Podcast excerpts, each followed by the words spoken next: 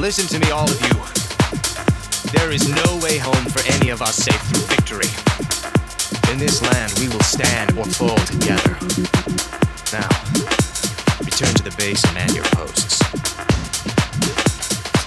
If my warriors abandon me, I'll never defeat Mal'Ganis. Ships must be burned before the men reach the shore. Isn't that a bit much, lad? Burned down to their frames.